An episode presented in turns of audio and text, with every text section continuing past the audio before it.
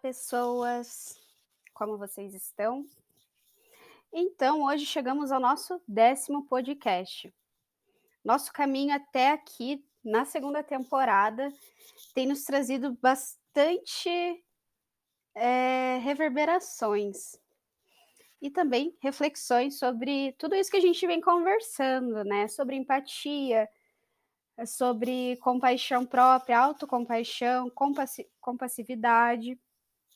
E hoje, no décimo podcast, vamos conversar sobre como expressar a raiva plenamente. Então, no nosso último post, comentamos sobre a superficialidade de matar pessoas. Então, vamos conversar um pouquinho mais sobre isso? O assunto da raiva nos dá uma oportunidade única de mergulharmos mais profundamente na comunicação não violenta. Por quê?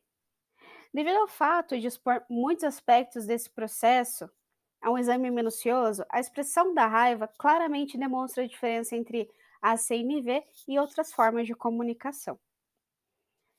Então, gostaríamos de sugerir que matar pessoas é superficial demais. Matar, espancar, culpar, ferir os outros de forma física ou mentalmente, são todas expressões superficiais do que acontece dentro de nós quando sentimos raiva. Se estivermos verdadeiramente com raiva, vamos querer uma maneira muito mais poderosa de nos expressarmos. Então, matar pessoas é superficial demais. E essa expressão vem como um alívio para muitos grupos que sofrem opressão e discriminação e desejam aumentar seu poder de provocar mudanças. Grupos como esses ficam inquietos quando ouvem o termo comunicação não violenta ou a palavra compaixão, porque foram muitas vezes forçados a sufocar sua raiva, acalmar-se e aceitar o status quo.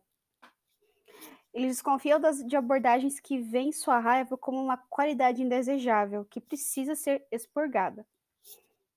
Porém, o processo que estamos descrevendo não nos encoraja a ignorar, sufocar ou engolir, a raiva, mas sim expressar a essência de nossa raiva, completamente e de todo o coração.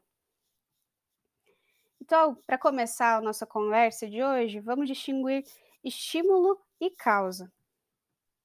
Lembra que conversamos que nunca ficamos com raiva por causa do que os outros dizem ou fazem? Então, o primeiro passo para expressarmos completamente a raiva na comunicação não violenta é dissociar a outra pessoa de qualquer responsabilidade por nossa raiva. Livramos-nos de pensamentos como essa pe pessoa me deixou com raiva quando fez aquilo. E esse tipo de pensamento nos leva a expressar nossa raiva superficialmente, culpando ou punindo a outra pessoa. Então, vimos anteriormente que o comportamento dos outros pode ser um estímulo para nossos sentimentos, mas não a causa. Então, nunca ficamos com raiva por causa do que a outra pessoa fez. Podemos identificar o comportamento da outra pessoa como estímulo, mas é importante estabelecermos uma clara diferenciação entre estímulo e causa. Vou dar um exemplo do livro do Marshall, em que ele fala assim: Gostaria de ilustrar essa distinção com o exemplo de meu trabalho numa prisão sueca. Minha tarefa era demonstrar a prisioneiros que haviam se comportado de modo violento como expressar completamente sua raiva, em vez de matar, espancar ou estuprar pessoas. Durante um exercício que pedia que eles identificassem o estímulo para sua raiva, um prisioneiro escreveu: Três semanas atrás, fiz um pedido às autoridades da prisão e elas ainda não responderam. Sua frase foi uma clara observação de um estímulo, descrevendo o que outras pessoas fizeram. Então pedi a ele que identificasse a causa de sua raiva. Quando isso aconteceu, você ficou com raiva por causa do quê? Acabei de lhe dizer, ele exclamou. Fiquei com raiva porque eles não responderam ao meu pedido. Ao estimular o estímulo e causa, ele havia se convencido a pensar que fora o comportamento das autoridades da prisão que o fizera ficar com raiva. Esse é um hábito fácil de adquirir numa cultura que culpa, que a culpa como meio de controlar as pessoas, que usa a culpa como meio de controlar as pessoas. E nessas culturas torna-se importante enganar as pessoas para que elas pensem que podemos fazer os outros se sentirem em determinada maneira. Então, para motivar pela culpa, acabamos misturando estímulo e causa. Então, quando a culpa é uma tática de manipulação e coerção, é útil confundir estímulo e causa.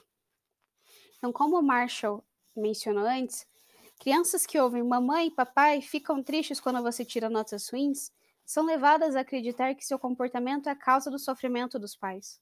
A mesma dinâmica é observada entre parceiros íntimos. Fico realmente desapontada quando você não está aqui em meu aniversário. Nossa linguagem facilita o uso dessa tática indutora de culpa. Dizemos: Você me faz ficar com raiva? Você me magoa fazendo isso? Estou triste porque você fez aquilo.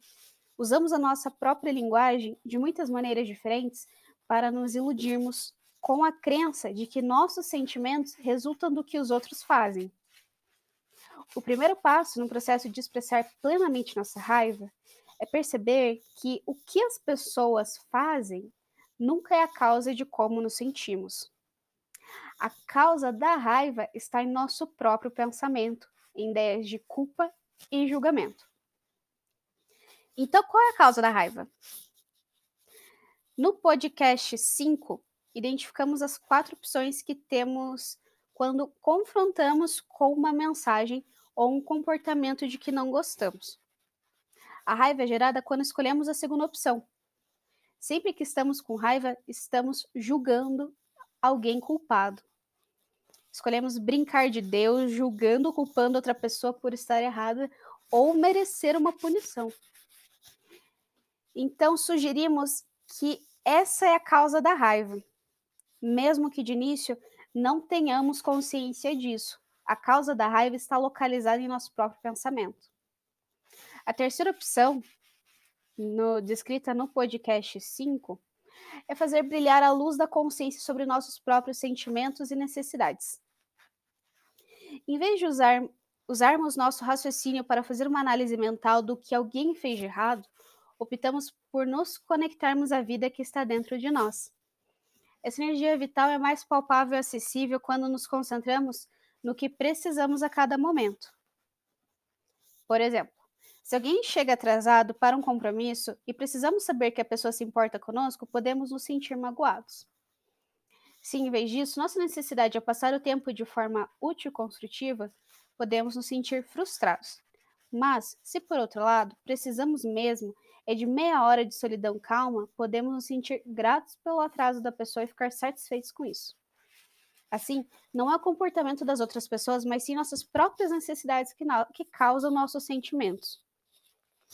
Então, quando estamos conectados às nossas necessidades, sejam elas de encorajamento, de ter um propósito útil ou de solidão, estamos em contato com nossa energia vital. Podemos ter sentimentos fortes, mas nunca ficamos com raiva. A raiva é o resultado de pensamentos alienantes da vida que estão dissociados de nossas necessidades. Guardem essa frase. Ela indica que acionamos nossa cabeça para analisar e julgar alguém, em vez de nos concentrarmos em quais de nossas necessidades não estão sendo atendidas. Além dessa terceira opção, nos concentrarmos em nossas próprias necessidades e sentimentos, podemos escolher a qualquer momento fazer brilhar a luz da consciência nos sentimentos e necessidades da outra pessoa. Quando escolhemos essa quarta opção, também nunca sentimos raiva. Não estamos reprimindo a raiva. Estamos vendo como a raiva simplesmente não acontece a cada momento em que estamos plenamente presentes com os sentimentos e necessidades da outra pessoa. Então, toda raiva tem o âmago que serve à vida. Quando julgamos outros, contribuímos para a violência. Mas, se você me perguntar, não há circunstâncias nas quais a raiva é justificável? Não é necessário ter justa indignação ante a poluição descuidada e refletida do ambiente, por exemplo? A resposta que eu vou dar para você é que acredito firmemente que sempre que apoio em qualquer grau a consciência de que há coisas tais como ações descuidadas, ações conscienciosas, pessoas gananciosas ou pessoas éticas, estou contribuindo para a violência neste planeta. Em vez de concordarmos ou discutirmos a respeito do que são as pessoas que matam, ou poluem o ambiente, acredito que serviremos melhor à vida se concentrarmos nossa atenção nas nossas necessidades. Então, usar a raiva como um chamado de despertar. Podemos ver toda a raiva como resultado de pensamentos alienantes da vida e causadores de violência. No âmago de toda raiva está uma necessidade de que não está sendo atendida. Assim, a raiva pode ser valiosa se utilizarmos como um despertador para nos acordar para, para percebermos que temos uma necessidade que não está sendo atendida e que estamos pensando de maneira tal que torna improvável que ela venha a ser atendida. Para expressarmos plenamente a raiva, precisamos ter plena consciência dessa nossa necessidade. Além disso, é preciso ter energia para fazer que essa necessidade seja atendida. A raiva, porém, nos rouba energia ao direcioná-la para punir as pessoas, em vez de atender a, a nossas necessidades.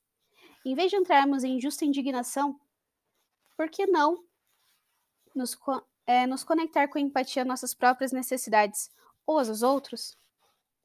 Isso pode exigir uma grande prática, em que repetidas vezes substituímos conscientemente a frase eu estou com raiva por querer eles por estou com raiva porque estou precisando de.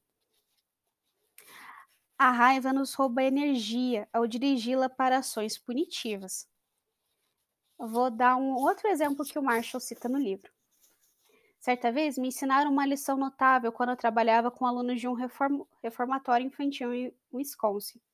Em dois dias consecutivos, meu nariz foi atingido de maneiras notavelmente semelhantes. Da primeira vez, levei uma dura cotovelada quando intercedia numa briga entre dois alunos. Fiquei tão irado que tive que me controlar para não revidar o golpe. Nas ruas de Detroit, onde eu cresci, era preciso bem menos de que uma cotovelada no nariz para me deixar furioso. No segundo dia, enfrentei situação semelhante. Fui atingido no mesmo nariz e, portanto, com mais dor física, contudo sem nenhuma pontinha de raiva. Ao refletir profundamente sobre a experiência naquela noite, reconheci que em minha mente eu havia rotulado a primeira criança como um moleque mimado. Aquela imagem estava em minha cabeça antes mesmo que seu cotovelo atingisse meu nariz. E quando isso aconteceu, já não era mais um sim... não era mais simplesmente um cotovelo atingido atingindo meu nariz. Era aquele moleque mal criado não tinha o direito de fazer isso. Fiz outro juízo da segunda criança.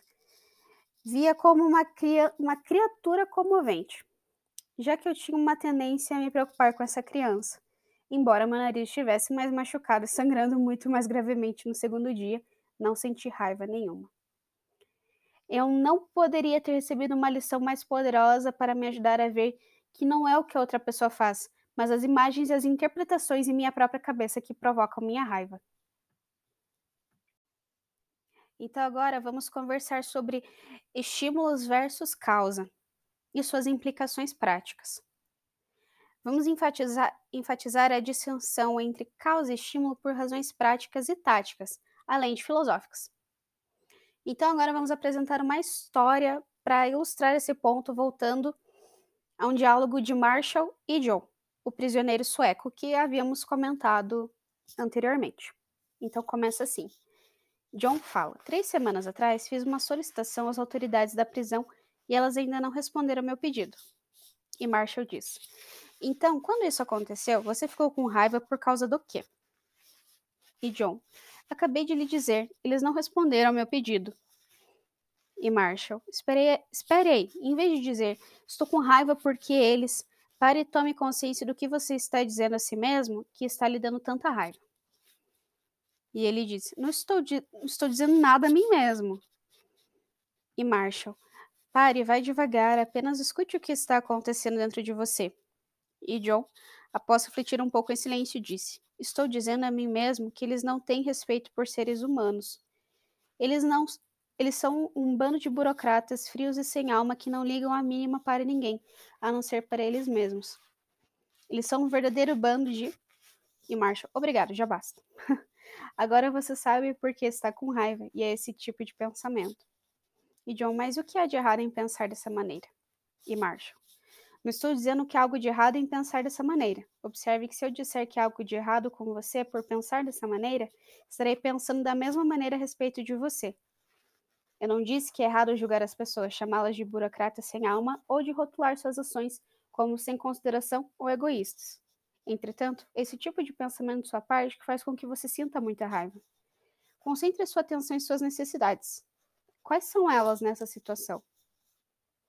E John diz, depois de um longo silêncio: Marshall, eu preciso do curso que estou pedindo. Se eu não o tiver com tanta certeza quanto o fato de que estou sentado aqui agora, vou acabar voltando para essa prisão depois de ter saído. Marshall, agora que sua atenção está em suas necessidades, como você se sente? E ele diz, com medo. E Marshall, agora coloque-se no lugar de uma autoridade da prisão. Se eu for um prisioneiro, é mais provável que consiga atender a minhas necessidades se eu vier até você dizendo: Ei, realmente preciso desse curso e tenho medo do que vai acontecer comigo se eu não conseguir. Ou se eu o abordar enxergando em você um burocrata sem rosto, mesmo que eu não diga essas palavras em voz alta, os meus olhos revelarão esse tipo de pensamento. De que maneira é mais provável que eu tenha minhas necessidades atendidas? John olha fixamente para o chão sem dizer nada. E Marshall, ei, cara, o que está acontecendo? E John, não posso falar sobre isso. Então, quando tomamos consciência de nossas necessidades, a raiva cede lugar a sentimentos que servem à vida. Continuando a nossa conversa, a violência vem da crença de que outras pessoas nos causam sofrimento e, portanto, merecem ser punidas. Continuando a história. Três horas depois, John se aproximou de mim e disse: Marshall, eu queria que você tivesse me ensinado dois anos atrás o que me ensinou esta manhã. Eu não teria matado meu melhor amigo. Então, toda violência resulta de as pessoas se iludirem como aquele jovem prisioneiro e acreditarem que sua dor se origina dos outros e que, portanto, eles merecem ser punidos. Um outro exemplo que vamos dar agora. Do Marshall. Uma vez, vi meu filho mais novo pegar uma moeda de 50 centavos do quarto de sua irmã. Eu disse: Filho, você perguntou à sua irmã se podia pegar isso? Eu não peguei dela, ele respondeu. Agora eu tinha de encarar minhas quatro opções. Eu poderia tê-lo chamado de mentiroso, o que entretanto teria trabalhado contra o atendimento de minhas necessidades, uma vez que julgar outra pessoa diminui a probabilidade de que nossas necessidades venham a ser atendidas. A decisão sobre onde concentrar minha atenção naquele momento era crucial. Se eu fosse julgá-lo como mentiroso, isso me levaria numa direção. Se eu interpretasse que ele não me respeitava bastante para me dizer a, a verdade, isso teria apontado para outra direção. Entretanto, se eu entrasse em empatia com ele naquele momento, ou expressasse sem máscaras, máscaras o que estava sentindo, eu aumentaria muito a probabilidade de ter minhas necessidades atendidas. Temos quatro opções quando escutamos uma mensagem difícil. 1. Um, culpar, os, culpar a nós mesmos. 2. Culpar os outros. 3. Perceber nossos próprios sentimentos e necessidades. E 4. Perceber os sentimentos e necessidades dos outros. Agora, retornando à história. A maneira pela qual expressei minha escolha, que acabou se revelando útil nessa situação, não foi tanto pelo que eu disse, mas pelo que eu fiz. Em vez de julgá-lo como mentiroso, tentei escutar seus sentimentos. Ele estava com medo, e sua necessidade era se proteger contra uma punição. Ao entrar em empatia com ele, tive a chance de fazer uma conexão emocional a partir da qual poderíamos ambos ter nossas necessidades atendidas. Entretanto, se eu o tivesse abordado do ponto de vista de que ele estava mentindo, mesmo que eu não tivesse expressado isso de viva voz, seria menos provável que ele se sentisse seguro ao expressar a verdade sobre o que acontecera. Eu teria então me tornado parte do processo. Pela própria atitude de julgar outra pessoa mentirosa, eu estaria contribuindo para criar uma profecia que acarretaria a própria conscientização. Então, por que as pessoas iriam querer dizer a verdade sabendo que seriam julgadas e punidas ao, ao fazê-lo? Os julgamentos dos outros contribuem para criar profecias que acarretam a própria concretização. Gostaria de sugerir que, quando nossa cabeça está cheia de julgamentos e análise de que outros são maus, gananciosos, irresponsáveis, mentirosos, corruptos, poluidores, que valorizam os lucros mais do que a vida ou se comportam de maneira que não deveriam, poucos deles estarão interessados em nossas necessidades. Se desejamos proteger o meio ambiente e procuramos um executivo de grande empresa com uma atitude de, sabe, você é um verdadeiro assassino do planeta e não tem o direito de abusar da Terra dessa maneira? Reduzimos drasticamente nossas chances de ter nossas necessidades atendidas. É raro o ser humano que consegue se concentrar em nossas necessidades quando a expressamos por meio de imagens, imagens de quanto ele está errado. É claro que podemos ter sucesso em utilizar tais julgamentos para intimidar as pessoas, de modo que atendam às nossas necessidades. Se elas se sentirem amedrontadas, desculpa, culpadas ou envergonhadas a ponto de mudar suas atitudes, podemos vir a acreditar que é possível ganhar, entre aspas, dizendo às pessoas que é o que há de errado com elas. Numa perspectiva mais ampla, porém, percebemos que cada vez que nossas necessidades são atendidas dessa maneira, não apenas perdemos, mas contribuímos de forma muito tangível para a violência no planeta. Podemos ter resolvido um problema imediato, mas teremos criado outro. Quanto mais as pessoas ouvirem culpas, culpa e julgamentos, mais defensivas e agressivas elas se tornarão e menos se importarão com as nossas necessidades no futuro. Assim, assim, mesmo que nossa necessidade atual seja atendida, que as pessoas façam o que queremos, pagaremos por isso mais tarde. Tudo isso que a gente está falando vem de encontro a tudo isso que a gente já conversou dos quatro princípios da CNV sobre empatia e de autocompassividade. Então, vamos lá. Quatro passos para expressar a raiva. Então, o primeiro passo para expressar a raiva é parar e respirar. O segundo, identificar nossos pensamentos que estão julgando as pessoas. 3. Conectar-nos conectar-nos às nossas necessidades. E 4. Expressar nossos sentimentos e necessidades não atendidas. Vamos dar uma olhada no que o processo de expressar plenamente a nossa raiva realmente requer de concreto. Primeiro passo é parar e não fazer nada além de respirar abstemo-nos de fazer qualquer movimento para culpar ou punir a outra pessoa. Simplesmente ficamos quietos. Então, identificamos os pensamentos que estão gerando nossa raiva. Por exemplo, suponhamos que entreouvimos uma frase que nos faz acreditar que fomos excluídos de uma conversa por causa de nossa raça. Percebemos nossa raiva, paramos e reconhecemos o pensamento se agitando em nossa cabeça. É injusto agir daquela maneira. Ela está sendo racista. Sabemos, sabemos que todos os julgamentos desse tipo são expressões trágicas de necessidades não atendidas, de modo que passamos à etapa seguinte e nos conectamos com as necessidades por trás desses pensamentos. Se eu julgar que alguém é racista, a necessidade pode ser de inclusão, igualdade, respeito ou conexão. Para nos expressarmos plenamente, nós agora abrimos a boca e expressamos a raiva mas essa já se transformou em necessidades e sentimentos relacionados a elas. Entretanto, articular esses sentimentos pode exigir um bocado de coragem. Hum. Para mim, é fácil me irritar e dizer às pessoas. Agora é o Marcio que está falando. Isso é coisa de racista. Na verdade, posso até gostar de dizer algo assim, mas descer até o nível dos sentimentos e necessidades mais profundos por trás de uma frase como essa pode ser muito assustador. Para expressar plenamente nossa raiva, podemos dizer à pessoa: Quando você entrou nessa sala, começou a conversar com os outros, não falou nada comigo então, então fez um comentário sobre brancos. Fiquei realmente enojado e muito assustado. Isso despertou em mim todo tipo de necessidade de ser tratado com igualdade. Eu gostaria que você me dissesse como se sente quando digo isso. Então chegamos ao ponto de oferecendo a empatia primeiro.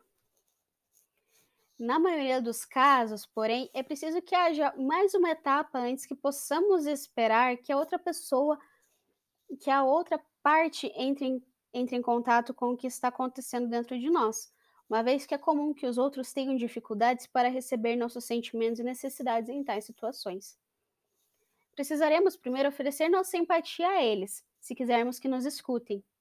Quanto mais empatia tivermos com relação ao que os leva a se comportarem de maneira que não atenda às nossas necessidades, mais provável será que eles consigam dar reciprocidade mais tarde. Quanto mais escutarmos outro, os outros, mais eles nos escutarão. Vou dar um outro exemplo do Marshall. Nos últimos 30 anos, tive bastante experiência conversando em CNV com pessoas que abrigam crenças fortes sobre raças e grupos étnicos específicos. Certa manhã, eu fui apanhado no aeroporto por uma van que me, lev me levaria à cidade.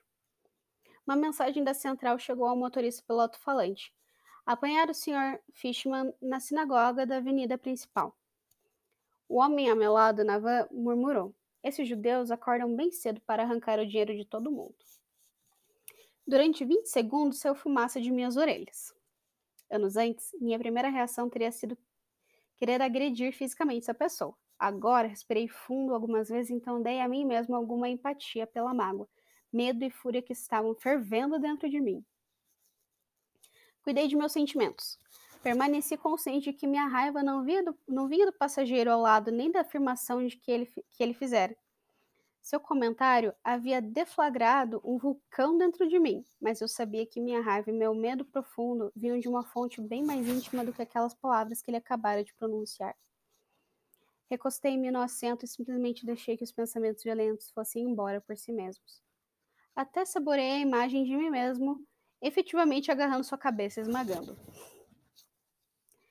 Então mantenha-se consciente dos sentimentos violentos que surgem em sua mente, sem julgá-los. Então, o Marshall continua: Tendo dado a mim mesmo essa empatia, pude então concentrar minha atenção na natureza humana por trás da mensagem daquele homem. Após o que as primeiras palavras a saírem de minha boca foram: Você está sentindo? Tentei entrar em empatia com ele e escutar seu sentimento, seu sofrimento. Por quê? porque eu queria enxergar a beleza que havia nele e também que ele compreendesse plenamente o que eu sentira quando ele fez seu comentário. Eu sabia que não receberia esse tipo de compreensão se houvesse uma tempestade se armando dentro de mim. Minha intenção foi, foi me conectar a ele e demonstrar uma empatia respeitosa pela energia vital dentro dele, que estava por trás do comentário. Minha experiência me disse que se eu conseguisse oferecer minha empatia, ele seria capaz de me escutar em troca. Não seria fácil, mas ele conseguiria. Você está se sentindo frustrado? Perguntei. Parece que você teve algumas más experiências com os judeus. Ele me encarou por um minuto, por um momento. Sim, essa gente é asquerosa, eles fazem qualquer coisa por dinheiro. Você sente desconfiança e necessidade de se proteger quando faz transações financeiras com eles? Quando escutamos os sentimentos e necessidades da outra pessoa, reconhecemos nossa humanidade em comum. E o homem diz: Isso mesmo. Ele exclamou, continuando a emitir mais julgamentos, enquanto eu escutava os sentimentos e necessidades por trás de cada um deles. Quando concentramos nossa atenção nos sentimentos e necessidades das outras pessoas, percebemos nossa humanidade em comum. Quando escuto que ele está receoso e quer se proteger, reconheço que também tenho a necessidade de me proteger e que também sei como é sentir medo. Quando minha consciência se concentra nos sentimentos e necessidades de outro ser humano, enxergo a universalidade de nossa experiência. Tive um enorme conflito com o que passava em sua cabeça, mas aprendi que gosto mais dos seres humanos se não ouço o que eles pensam. Especialmente com pessoas que têm esse tipo de pensamento, aprendi a apreciar a vida muito mais apenas escutando o que se passa em seu coração e não caindo nas armadilhas do que está em sua cabeça. Aquele homem continuou despejando sua tristeza e frustração. Antes que eu percebesse, ele já acabara com os judeus e passara para os negros. Ele estava cheio de sofrimento a respeito de uma série de assuntos. Depois de quase dez minutos que eu apenas escutei, ele parou. Ele sentira que fora compreendido. Então eu deixei saber o que se passava dentro de mim. Sabe, quando você começou a falar, senti muita raiva, muita frustração, tristeza e desânimo, porque minhas experiências com judeus foram muito diferentes das que você teve, e porque queria que você tivesse tido o tipo de experiências que eu tive. Você poderia me contar o que me ouviu dizer? O homem, olha, não estou dizendo que todos eles são. E Marshall, desculpa, espere um pouco. Espere, você poderia me contar o que me ouviu dizer? O homem, no que você está falando? E Marshall, deixe-me repetir o que estou tentando dizer. Eu realmente gostaria que você apenas escutasse a dor que sinto quando ouço suas palavras. É realmente importante para mim que você escute isso. Eu estava dizendo que sinto Uma profunda tristeza porque minhas experiências com os judeus foram muito diferentes. Eu apenas queria que você tivesse tido algumas experiências que fossem diferentes das que você descreveu. Poderia agora me contar o que você me ouviu dizer? Homem, você está me dizendo que não tenho direito de falar da maneira que falei. E Marshall, não, eu gostaria que você me entendesse de forma diferente. Eu realmente não quero culpar você. Não tenho nenhuma vontade de culpar você. Então, o que precisamos é que a outra pessoa escute verdadeiramente nosso sofrimento. Mas as pessoas não escutam nossa dor quando acham que tem culpa de algo. Então, Marshall diz assim: minha intenção era desacelerar a conversa, porque, em minha experiência, sempre que as pessoas ouvem qualquer grau de culpa, elas deixam de escutar nossa dor. Se aquele homem dissesse aquelas coisas que eu disse foram terríveis, foram comentários racistas, ele não teria escutado minha dor. Se as pessoas acharem que fizeram algo de errado, então elas não terão compreendido plenamente nossa dor. Eu não queria que ele ouvisse culpa, porque queria que soubesse o que havia acontecido no meu coração quando ele fez seu comentário. Culpar é fácil. As pessoas estão acostumadas a ouvir culpa. Às vezes elas concordam com ela e se odeiam, o que não as impede de voltar a se comportar da mesma maneira. E às vezes nos odeiam por chamá-las de raci racistas ou do que quer que seja, o que também não impede seu comportamento.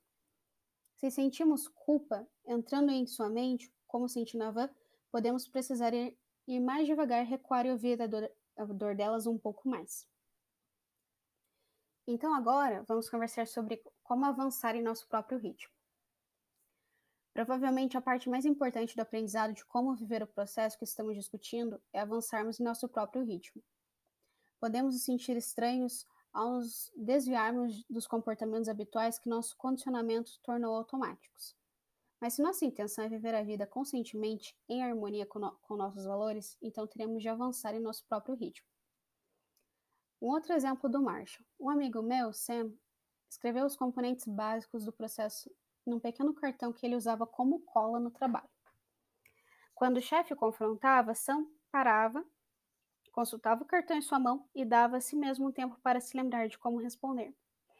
Quando perguntei se os colegas o estavam achando um pouco estranho, sempre olhando para sua mão e demorando tanto tempo para formar suas frases, Sam respondeu: Na verdade, não demora tanto tempo assim.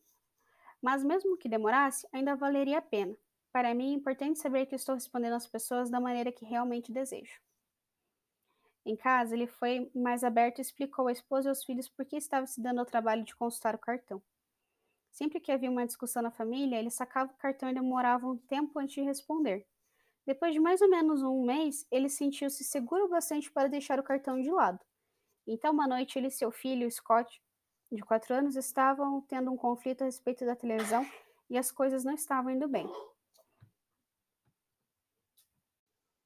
Papai, disse Scott com, com urgência, pega o cartão. Pratique traduzir cada julgamento numa necessidade não atendida. Para aqueles de vocês que desejam aplicar a CNV, especialmente em situações desafiadoras de raiva, sugiro o exercício a seguir. Como já vimos, nossa raiva vem de julgamentos, rótulos e acusações a respeito do que as pessoas deveriam fazer e do que elas merecem. Então, liste os julgamentos que flutuam com mais frequência em sua cabeça, usando como ponto de partida a frase: Não gosto de pessoas que são. Reúna todos esses julgamentos negativos de sua cabeça, então pergunte a si mesmo: quando faço essa ideia a respeito de alguém, do que estou precisando e não estou obtendo? Dessa maneira, você estará treinando estruturar o pensamento em termos de necessidades não atendidas e não de julgamentos de outras pessoas. E vá no seu ritmo. A prática é essencial porque a maioria de nós foi criada, se não as nas ruas de Detroit, em algum lugar apenas ligeiramente menos violento. Julgar e culpar se tornou natural para nós.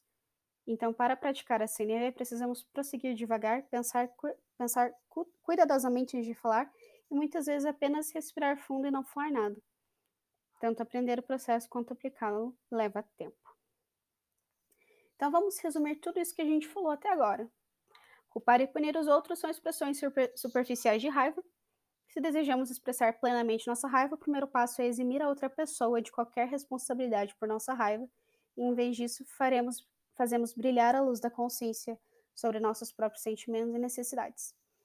Ao expressarmos nossas necessidades, é bem mais provável que elas sejam atendidas do que se julgarmos, culparmos ou punirmos os outros. Os quatro passos para expressar a raiva são: parar e respirar. 2. Identificar nossos pensamentos que indicam julgamentos. 3. Conectar-nos com, no... conectar com nossas necessidades. E 4. Expressar nossos sentimentos e necessidades não atendidas. Às vezes, entre os passos 3 e 4, podemos escolher entrar em empatia com outra pessoa de modo que ela possa nos escutar melhor quando nos expressarmos no passo 4. Precisamos avançar em nosso próprio ritmo, tanto aprendermos quanto aplicarmos a CNV. Deixo aqui a recomendação de uma próxima história do livro do Marshall que ele, que ele finaliza o capítulo. E finalizamos por aqui o nosso décimo podcast. Agradeço por todo o caminho até aqui com vocês. Aguardem os próximos podcasts e continuamos nessa prática e aprendizagem sobre CNV. Um grande abraço e até mais.